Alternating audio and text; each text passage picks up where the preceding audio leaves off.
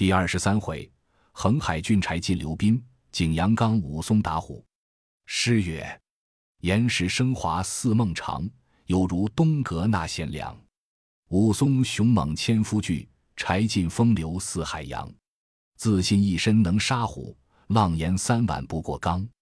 抱胸珠扫真奇特，赢得高名万古香。”话说宋江因夺一杯酒去净手了，转出廊下来，赐了火鲜饼。引得那汉焦躁，跳江起来，就欲要打宋江。柴进赶将出来，偶叫起宋押司，因此露出姓名来。那大汉听的是宋江，跪在地下那里恳起，说道：“小人有眼不识泰山，一时冒都兄长，望其恕罪。”宋江扶起那汉，问道：“足下是谁？高姓大名？”柴进指着道：“这人是清河县人士，姓武，名松。”排行第二，今在此间一年也。宋江道：“江湖上多闻说武二郎名字，不期今日却在这里相会，多幸多幸。”柴进道：“偶然豪杰相聚，实是难得，就请同坐一席说话。”宋江大喜，协助武松的手，一同到后堂席上，便唤宋清与武松相见。柴进便邀武松坐地。宋江连忙让他一同在上面坐，武松那里肯坐，签了半晌，武松坐了第三位。柴进交在整杯盘来劝三人痛饮。宋江在灯下看那武松时，果然是一条好汉，但见身躯凛凛，相貌堂堂，一双眼光射寒星，两弯眉魂如刷漆，胸脯横阔，有万夫难敌之威风，羽化轩昂。吐千丈凌云之志气，心雄胆大，似汉天狮子下云端；骨健筋强，如摇的貔貅临座上，如同天上降魔主，真是人间太岁神。当下宋江看了武松这表人物，心中甚喜，便问武松道：“二郎因何在此？”武松答道：“小弟在清河县，因酒后醉了，与本处机密相争，一时间怒起。”只一拳打的那厮昏沉，小弟知道他死了，因此一径的逃来，投奔大官人处躲灾避难，今已一年有余。后来打听的那厮却不曾死，救得活了。金玉正要回乡去寻哥哥，不想染患疟疾，不能勾动身回去，却才正发寒冷，在那廊下向火，被兄长赐了鲜饼，吃了那一惊，惊出一身冷汗，觉得这病好了。宋江听了大喜，当夜饮至三更。酒罢，宋江就留武松在西轩下做一处安歇。次日起来，柴进安排席面、杀羊宰猪，管待宋江不在话下。过了数日，宋江将出些银两来与武松做衣裳。柴进知道那里肯要他坏钱，自取出一箱缎匹绸绢，门下自有针工，便交做三人的衬体衣裳。说话的柴进因何不喜武松？原来武松出来投奔柴进时，也一般接纳管待。此后在庄上，但吃醉了酒，性气刚，庄客有些顾管不到处，他便要下拳打他们。因此满庄里庄客没一个道他好。众人只是嫌他，都去柴进面前告诉他许多不是处。柴进虽然不赶他，只是相待的他慢了。却得宋江每日代切他一处饮酒相陪，武松的钱病都不发了。相伴宋江住了十数日，武松思乡，要回清河县看望哥哥。柴进、宋江两个都留他再住几时。武松道：“小弟的哥哥多时不通信息，因此要去望他。”宋江道：“时是二郎要去，不敢苦留。如若得闲时，再来相会几时。”武松向谢了宋江，柴进取出些金银送与武松。武松谢道：“时事多多相扰了大官人。”武松付了包裹，拴了烧棒要行。柴进又置酒食送路。武松穿了一领新那红绸袄，带着个白帆羊毡笠儿，背上包裹，提了干棒，相辞了便行。宋江道：“弟兄之情，贤弟稍等一等。”回到自己房内，取了些银两。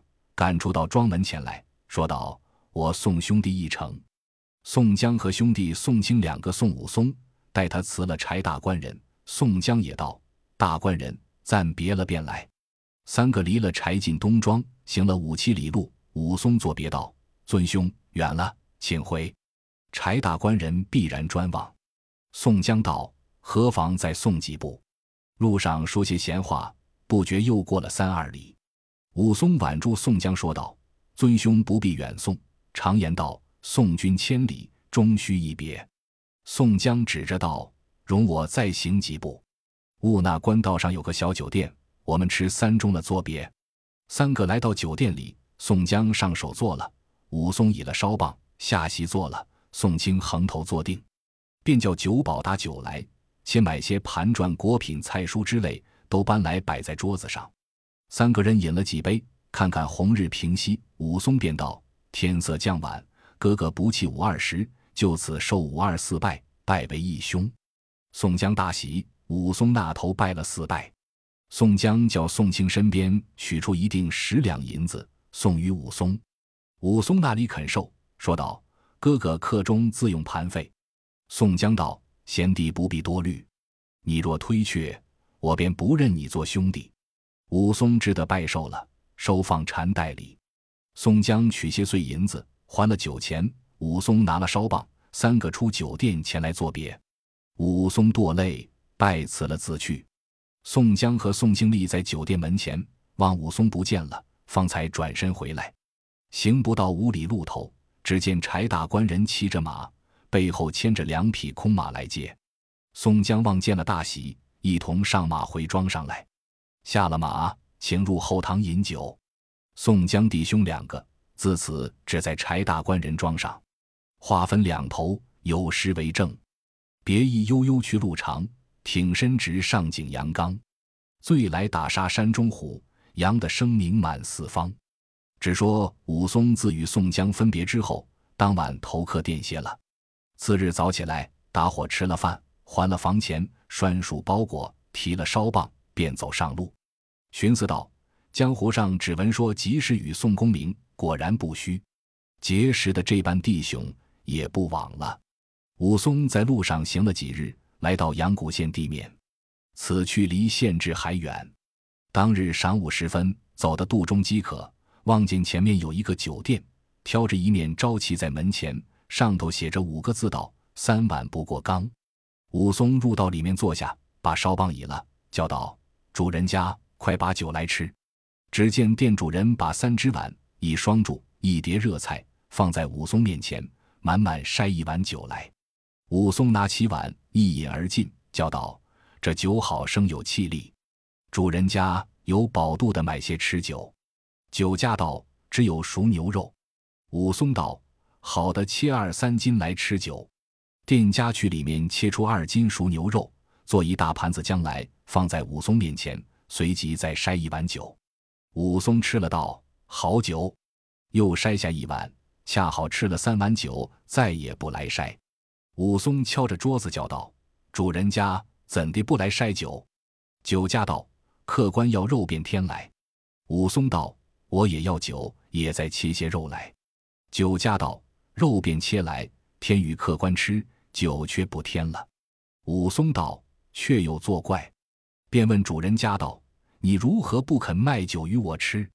酒家道：“客官，你须见我门前招旗，上面明明写道三碗不过冈。”武松道：“怎地换作三碗不过冈？”酒家道：“俺家的酒。”虽是村酒，却比老酒的滋味。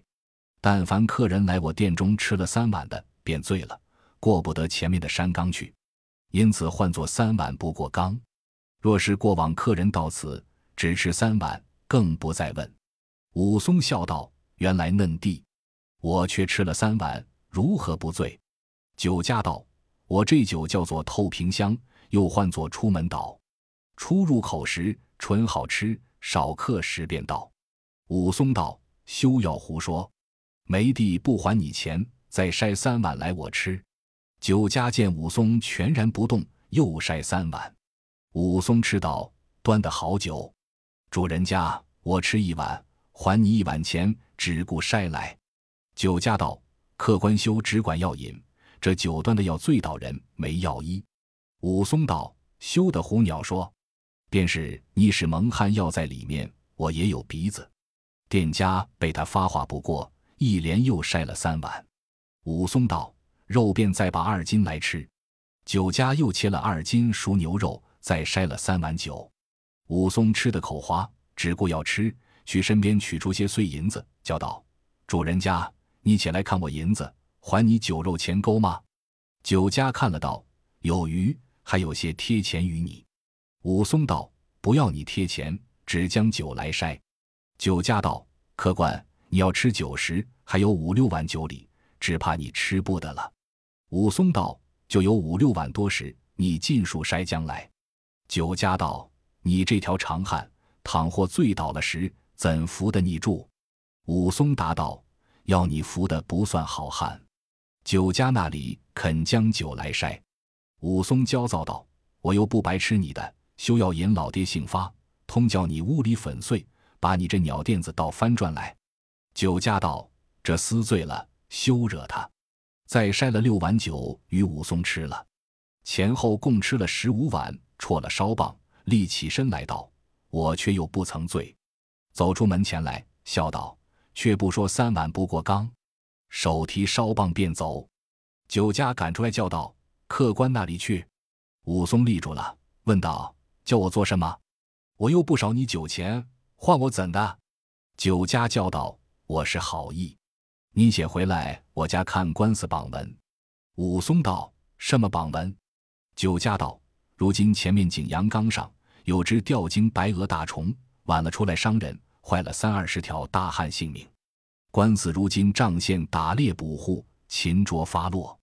冈子路口两边人民都有榜文，可叫往来客人结伙成队，于四五为三个时辰过冈，其余寅卯申酉。戌亥六个时辰不许过冈，更兼单身客人不许白日过冈，勿要等半结伙而过。这早晚正是未末深处时分，我见你走都不问人，枉送了自家性命，不如就我此间歇了，等明日慢慢凑的三二十人一起好过冈子。武松听了，笑道：“我是清河县人士，这条景阳冈上少也走过了一二十遭。”几时见说有大虫？你休说这般鸟话来吓我！便有大虫，我也不怕。酒家道：“我是好意救你，你不信我时，进来看官司榜文。”武松道：“你鸟子生，便真个有虎，老爷也不怕。你留我在家里些，莫不半夜三更要谋我财，害我性命，却把鸟大虫唬吓我。”酒家道：“你看嘛。”我是一片好心，反作恶意，倒落得你嫩的说。你不信我时，请尊便自行。正是，前车倒了千千辆，后车过了一如然。分明只与平川路，却把忠言当恶言。那酒店里主人摇着头，自进店里去了。这武松提了烧棒，大着步子过景阳冈来，约行了四五里路，来到冈子下，见一大树，刮去了皮。一片白，上写两行字。武松也颇识几字，抬头看时，上面写道：“近因景阳冈大虫伤人，但有过往客商，可于四五为三个时辰结伙成队过冈，请勿自误。”武松看了，笑道：“这是酒家诡诈，惊吓那等客人，便去那私家里速写。我却怕什么鸟？”横拖着烧棒，便上冈子来。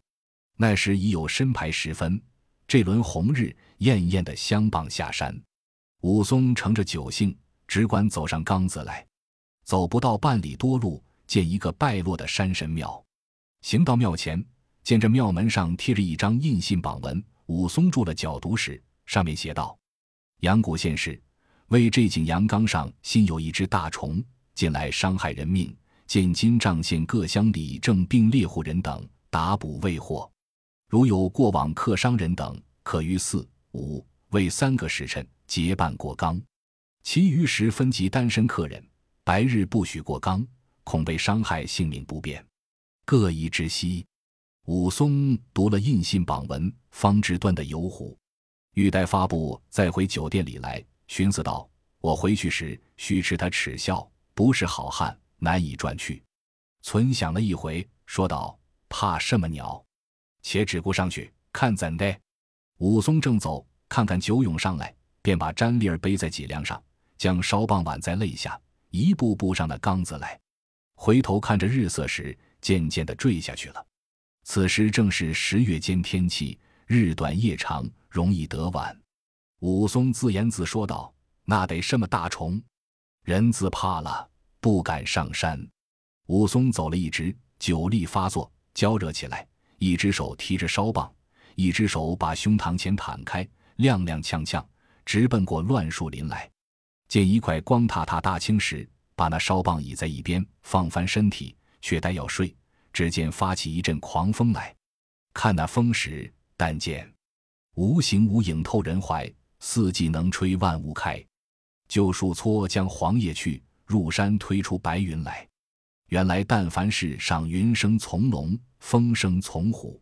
那一阵风过处，只听得乱树背后“噗”的一声响，跳出一只吊睛白额大虫来。武松见了。叫声呵呀，从青石上翻江下来，便拿那条烧棒在手里，闪在青石边。那个大虫又饥又渴，把两只爪在地下略按一按，和身往上一扑，从半空里窜江下来。武松被那一惊，酒都做冷汗出了。说时迟，那时快，武松见大虫扑来，只一闪，闪在大虫背后。那大虫背后看人最难。便把前爪搭在地下，把腰胯一掀，先将起来。武松之一躲，躲在一边。大虫见掀他不着，吼一声，却似半天里起个霹雳，震得那山冈也动，把这铁棒也似虎尾刀竖起来。只一剪，武松却又闪在一边。原来那大虫拿人，只是一扑一掀一剪三般提不着时，气性先自没了一半。那大虫又捡不着。再吼了一声，一兜兜将回来。武松见那大虫复翻身回来，双手抡起烧棒，尽平生气力，支一棒，从半空劈将下来。只听得一声响，速速的将那树连枝带叶劈连打将下来。定睛看时，一棒劈不着大虫，原来慌了，正打在枯树上，把那条烧棒折作两截，只拿得一半在手里。那大虫咆哮，性发起来。翻身又指一扑扑将来，武松又指一跳，却退了十步远。那大虫却好把两只前爪搭在武松面前。武松将半截棒丢在一边，两只手就是把大虫顶花脾气的揪住，一按按将下来。那只大虫急要挣扎，早没了气力，被武松尽气力那定，那里肯放半点松宽。武松把只脚往大虫面门上，眼睛里只顾乱踢。那大虫咆哮起来，把身底下扒起两堆黄泥，做了一个土坑。武松把那大虫嘴直按下黄泥坑里去。那大虫吃武松奈何的没了些气力。武松把左手紧紧的揪住顶花皮，偷出右手来，提起铁锤般大小拳头，尽平生之力，只顾打，打得五七十拳。那大虫眼里、口里、鼻子里、耳朵里都蹦出鲜血来。那武松尽平息神威，仗胸中武艺，半仙儿把大虫打作一堆，却似躺着一个锦布袋。有一篇古风，单道景阳冈武松打虎。但见景阳冈头风正狂，万里阴云埋日光。烟焰满川枫叶赤，纷纷遍地草芽黄。触目晚霞挂林叟，亲人冷雾满穹苍。忽闻一声霹雳响。山腰飞出手中王，昂头踊跃逞牙爪，谷口麋鹿皆奔忙。山中狐兔前踪迹，涧内张元惊且慌。便装剑后魂魄丧，存笑语实心胆强。清河壮士久未醒，忽在冈头偶相迎。上下寻人虎饥渴，撞着狰狞来扑人。虎来扑人似山倒，人去迎虎如岩倾。臂弯落石坠飞炮。爪牙爬出成泥坑，拳头脚尖如雨点，淋漓两手鲜血染。会屋腥风满松林，散乱毛须坠山岩。近看千军事未休，远观八面威风脸。身横野草锦斑霄，锦碧霜金光不闪。当下景阳冈上那只猛虎，被武松没顿饭之间一顿拳脚打得那大虫动弹不得，使得口里兀自气喘。武松放了手，来松树边寻那打折的棒诀，拿在手里，只怕大虫不死，把棒诀又打了一回，那大虫气都没了。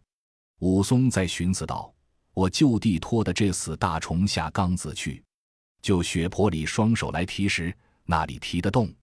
原来使尽了气力，手脚都舒软了，动弹不得。”武松再来青石坐了半歇，寻思道：“天色看看黑了。”倘或又跳出一只大虫来时，我却怎地斗得他过？且挣扎下缸子去，明早却来理会。就石头边寻了毡粒儿，转过乱树林边，一步步挨下缸子来。走不到半里多路，只见枯草丛中钻出两只大虫来。武松道：“呵呀，我今番死也，性命罢了。”只见那两个大虫于黑影里直立起来。武松定睛看时，却是两个人。把虎皮缝做衣裳，紧紧拼在身上。那两个人手里各拿着一条五谷叉，见了武松，吃一惊道：“你那人吃了心，豹子肝、狮子腿，胆道包着身躯，如何敢独自一个昏黑将夜，又没器械，走过缸子来？不知你是人是鬼？”武松道：“你两个是什么人？”那个人道：“我们是本处猎户。”武松道：“你们上岭来做什么？”两个猎户失惊道：“你兀自不知礼！如今景阳冈上有一只极大的大虫，夜夜出来伤人，指我们猎户也折了七八个。过往客人不计其数，都被这畜生吃了。本县知县着落当乡里，正和我们猎户人等捕捉。那夜出势大，难进的他，谁敢向前？我们为他正不知吃了多少线棒，只捉他不得。”今夜又该我们两个捕猎，和十数个乡夫在此，上上下下放了窝弓要箭等他，正在这里埋伏，却见你大拉拉的从缸子上走将下来，我两个吃了一惊。你却正是甚人？曾见大虫吗？武松道：“我是清河县人士，姓武，排行第二，却在缸子上乱树林边，正撞着那大虫，被我一顿拳脚打死了。”两个猎户听得痴呆了，说道：“怕没这话。”武松道：“你不信时，只看我身上兀自有血迹。”两个道：“怎地打来？”武松把那打大虫的本事再说了一遍。两个猎户听了，又惊又喜，叫拢那十个乡夫来。只见这十个乡夫都拿着钢叉、踏弩、刀枪，随即拢来。武松问道：“他们众人如何不随着你两个上山？”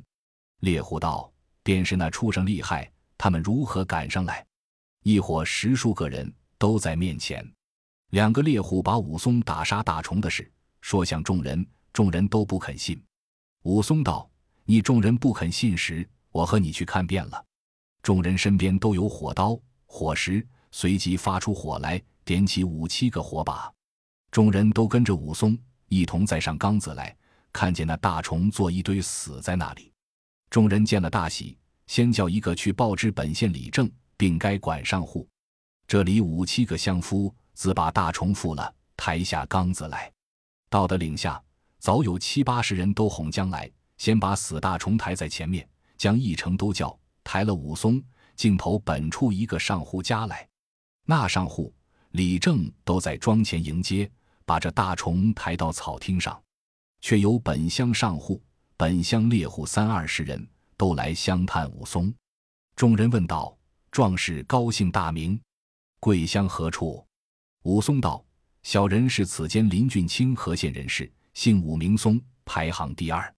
因从沧州回乡来，昨晚在缸子那边酒店吃的大醉了，上缸子来正撞见这畜生，把那打虎的身份拳脚细说了一遍。众上户道：真乃英雄好汉。”众猎户先把野味将来与武松把杯，武松因打大虫困乏了，要睡，大户便教庄客打并客房，且叫武松歇息。到天明，上户先使人去县里报知，一面合举虎床，安排端正，迎送县里去。天明，武松起来洗漱罢，众多上户牵一枪羊，挑一担酒，都在厅前伺候。武松穿了衣裳，整顿金泽，出到前面。与众人相见。众上户把盏说道：“被这个畜生正不知害了多少人性命，连累猎户吃了几顿仙棒。今日幸得壮士来到，除了这个大害，第一乡中人民有福，第二客旅通行，实出壮士之赐。”武松谢道：“非小子之能，托来众掌上福音。”众人都来作贺，吃了一早晨酒食，抬出大虫放在虎床上。众乡村上户都把断匹花红来挂于武松。武松有些行李包裹系在桩上，一齐都出庄门前来。早有阳谷县知县相公使人来接武松，都相见了，叫四个庄客将乘凉轿来抬了武松。把那大虫扛在前面，挂着花红缎匹，迎到阳谷县里来。那阳谷县人民听得说，一个壮士打死了景阳冈上大虫，迎贺将来，尽接出来看，轰动了那个县治。武松在轿上看时，只见亚间叠被，闹闹嚷嚷，屯街塞巷，都来看迎大虫。到县前衙门口，知县已在厅上专等。武松下了轿，扛着大虫。都到厅前，放在甬道上。知县看了武松这般模样，又见了这个老大锦毛大虫，心中自忖道：“不是这个汉，怎地打的这个猛虎？”便唤武松上厅来。武松去听前声问诺。知县问道：“你那打虎的壮士，你却说怎生打了这个大虫？”武松就听前将打虎的本事说了一遍。厅上厅下众多人等都惊得呆了。知县就听上赐了几杯酒，将出上互凑的赏赐钱一千贯，赏赐于武松。武松禀道：“小人托赖相公的福音，偶然侥幸打死了这个大虫，非小人之能，如何感受赏赐？小人闻知这众猎户因这个大虫受了相公责罚，何不就把这一千贯给散与众人去用？”知县道：“既是如此，任从壮士。”武松就把这赏钱在厅上散与众人猎户。知县见他忠厚仁德，有心要抬举他，便道：“虽你原是清河县人士，与我这阳谷县只在咫尺，我今日就参你在本县做个都头，如何？”武松跪谢道：“若蒙恩相抬举，小人终身受赐。”知县随即换押司立了文案，当日便参武松做了步兵都头。众上户都来与武松作贺庆喜，连连吃了三五日酒。武松自心中想到：我本要回清河县去看望哥哥，谁想到来做了阳谷县都头。自此上官见爱，乡里闻名。又过了三二日，那一日，武松心闲，走出县前来闲玩，只听得背后一个人叫声：“武都头，你今日发迹了，如何不看去我则个？”武松回过头来看了。叫声阿爷，你如何却在这里？不是武松见了这个人，有份叫阳谷县里尸横血染，直角钢刀响出人头滚，宝剑挥时热血流。正是只因酒色忘家国，几见诗书误好人。毕竟叫唤武都头的正是甚人？且听下回分解。